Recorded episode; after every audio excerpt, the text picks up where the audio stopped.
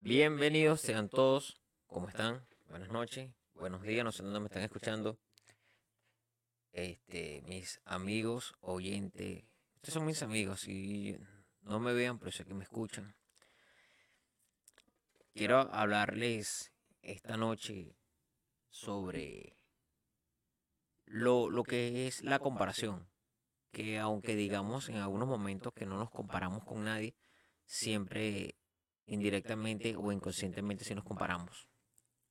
Cuando yo digo que, que si nos comparamos, es cuando hacemos publicaciones en las redes sociales, como la otra persona. Si vemos a otra persona que, está publicando en Facebook, en Instagram, en cualquier red social, que publica fotos de viaje, fotos de, de fotografías de fiesta, cómo la está pasando, su estado de ánimo. Hacemos lo mismo. Eso es una comparación. Porque no solamente la comparación es que alguien te diga que te está comparando con, con una persona, que te está comparando con, con X artista, sino con el simple hecho de, de hacer las cosas que hace el rebaño o que hace la multitud, y eso es una comparación. Y el ser humano siempre, nosotros como sociedad, vamos a buscar hacer siempre lo que hace la, la multitud.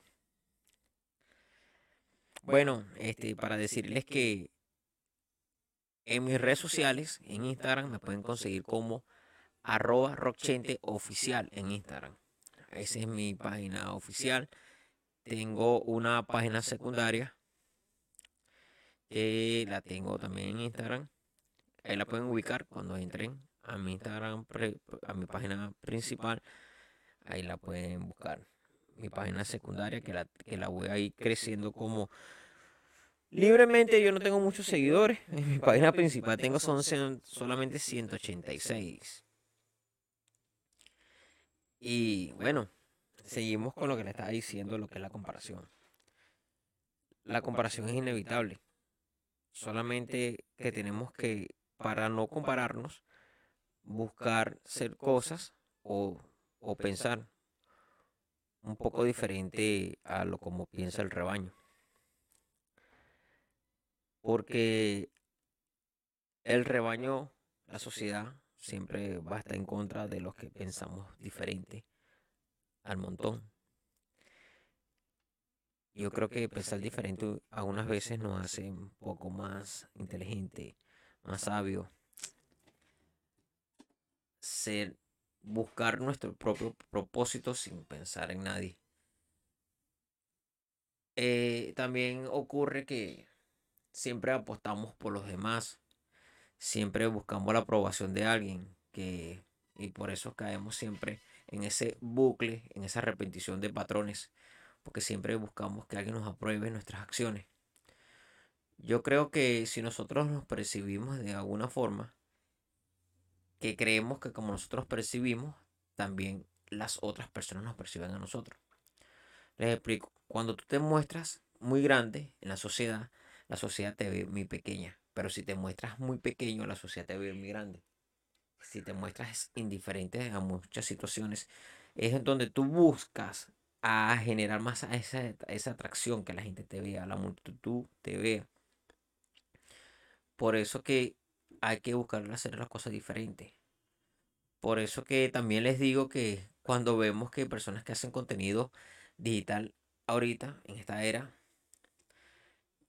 que nos parece totalmente estúpido desde un punto de vista, pero generan muchas visualizaciones en sus redes sociales ese tipo de personas porque hacen totalmente cosas diferentes, cosas que se salen de... Hay personas que dan consejos fuera, fuera del tabú, que van en contra del tabú, hay personas que siguen dando consejos dentro del tabú. Hay personas que se presentan en las redes sociales como falsos mensajeros, que se creen dueños y amos y reyes de la verdad absoluta. Nadie en este mundo es dueño de la verdad absoluta. Nadie, nadie la tiene. Solamente nuestro creador, las personas, el que nos pudo crear nosotros, yo creo que es el dueño de la verdad.